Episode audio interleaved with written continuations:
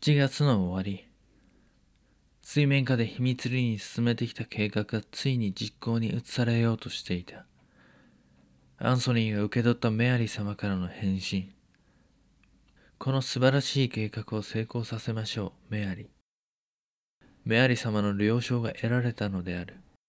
ついに計画が実行に移される。と気持ちが高ぶった。そして手紙の最後には念のためこの素晴らしい計画に関わっている方々のお名前をお聞かせください。いつもにはない追伸のその一言にアンソニーの体は硬直した。瞬時に全てを覆す最悪の事態が頭をよぎった。いつだ？いつからだ？まさか初めからなのかこれは違う。そんな、ダメだ。こんなこと、ありえない。冷静でいようとも動転していようともしかし、頭をよぎった最悪の答えは変わらなかった。計画の破綻を確信し、アンソニーは逃亡を決意した。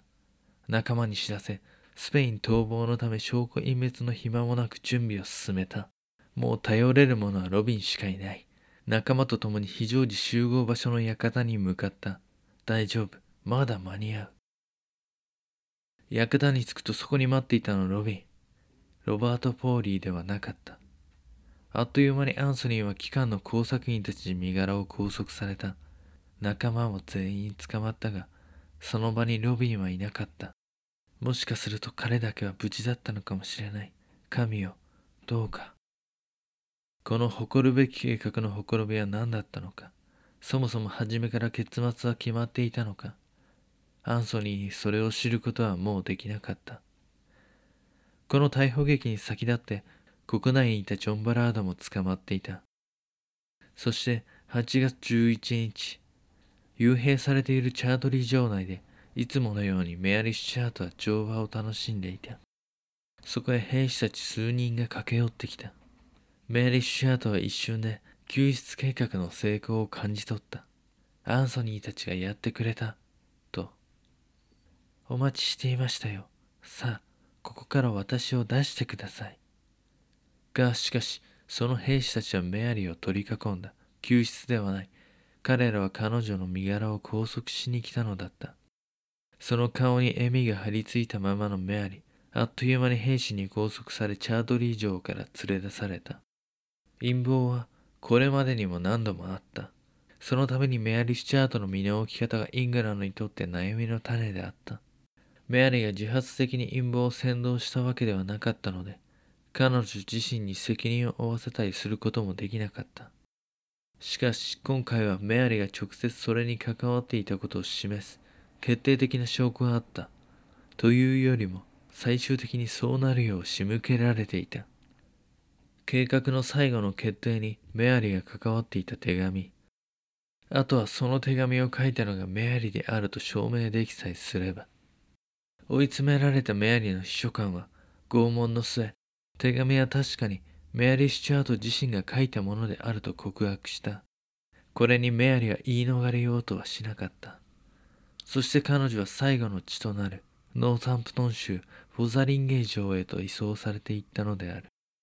一方、陰謀者として収監されていたアンソニーであるが、1000ポンドを支払っての恩赦をエリザベス女王に申し出たが、当然それは却下された。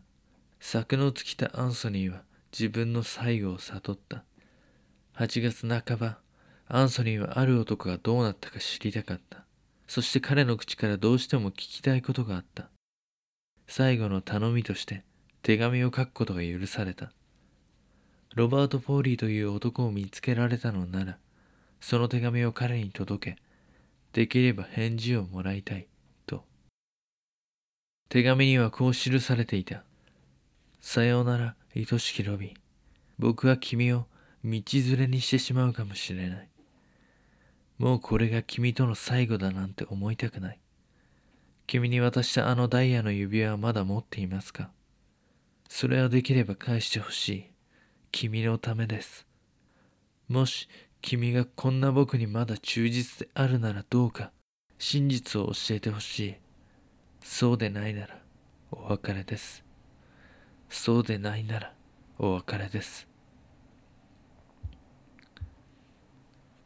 この時、ロバート・ポーリーはロンドン塔に収監されていた。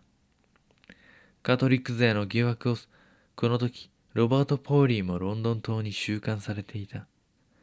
カトリック勢の疑惑をそらすためか、ウォルシンガムの計らいでポーリーの身をか、ウォルシンガムの計らいでポーリーの身の安全を確保するためかわからないが、騒動が収まるまではロンドン島にいたようだ。そんなポーリーのもとにアンソニーの手紙は確かに届いた。しかし、真実を知りたいというアンソニーの願い、ポーリーからの返事はなかった。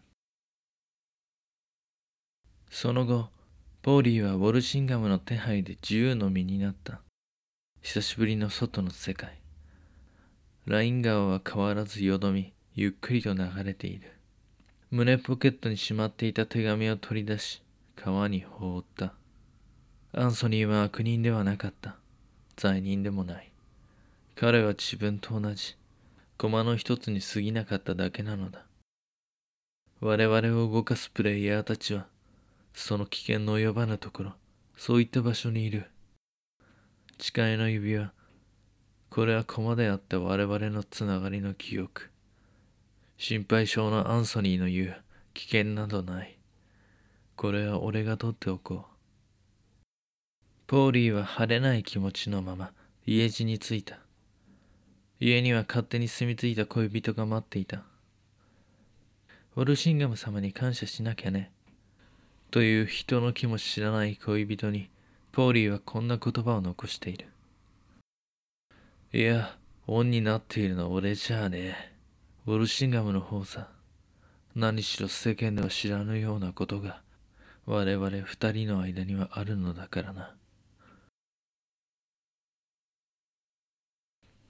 9月20日、セントチャイルズ広場、群衆の前にアンソニー・バビントン、ジョン・バラードを筆頭に、この計画に関わった者7人全員が引き出された。ちなみに、そこに計画の裏の首謀者、トマス・モーガンの姿はもちろんなかった。計画中もパリにいた彼は逃亡し、姿をくらましていた。アンソニーは自分と共に、その場にロビンの姿がなかったことに何を思ったのだろうか。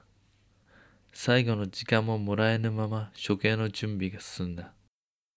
カトリックの陰謀者は当然のごとく四つ咲きの刑である。それは残虐な刑だ。まずは首吊り。そこでは決して死なせない。もがき苦しみ、事切れる前に下ろす。そして今度は殺さずに生きたまま内臓を取り出し、生き絶え絶えの本人の目の前でそれを火にくべ、その後もう一度縄に吊るすか、首を切断して絶命させ、最後に首、手足をバラバラに切って街中にさらすのだ。反逆者の姿を全ての人間に知らしめるためである。群衆の震えるような空気に満ち満ちた声の中、手慣れた処刑人によって彼らカトリック陰謀者7人の命は引き裂かれた。年が明けて死刑執行のサインを女王からもらうためのごたごた話はいつかまたどこかで。2月8日、前日までの陰鬱とした雲は晴れ、ホザリンゲー城にまばゆい日の光が差していた。コートの下に栗色のベルベット製ペティコート、黒のサテン製ボディスを身にまとった元スコットランド女王メアリ・スチュアートは、付き添いの執行官と共に現れた。メアリは目を禁止で刺繍された白いベールで覆われると、ゆっくりとクッションにひざまずき、内首台に頭を置いた。ケアの執行である。メアリー・シュチャートが最後に、主よ、汝の手に私の魂を委ねます。と一言祈ると、彼女の首めがけて斧が振り下ろされた。一度振り下ろした斧がまっすぐに入らず、二度目の斬撃によってメアリの首はその身から落ちた。処刑にエリザベス女王が立ち会うことはなかった。この暗殺計画はイングランド側から見ると混乱を呼んだ火種の一つに終止符を打つこととなった事件である。以上のように16世紀後半のイングランドはこういったカトリックと国教会、プロテスタントの問題が不安定な情勢を招いていた。その他国を滑る者たちにとって頭の痛い問題はもっとあるのだが、それぞれの問題は必ずその国に住まう人々にも大きな影響を及ぼしていた。女王暗殺編は一旦ここでおしまいである。ウィリアム・シェイクスピアの墓から随分遠くに来てしまった。しかし、彼らの物語によって、当時の世界の状況が少しイメージできたら幸いである。次回からはエリザベス朝時代の演劇界について、また他の墓も掘り返しながら少しずつ本題に近づいていくことにする。意外なところでそれぞれの人物が絡み合っていくので、気になったらまたこちらの墓にも戻ってきてもらえたらと思っている。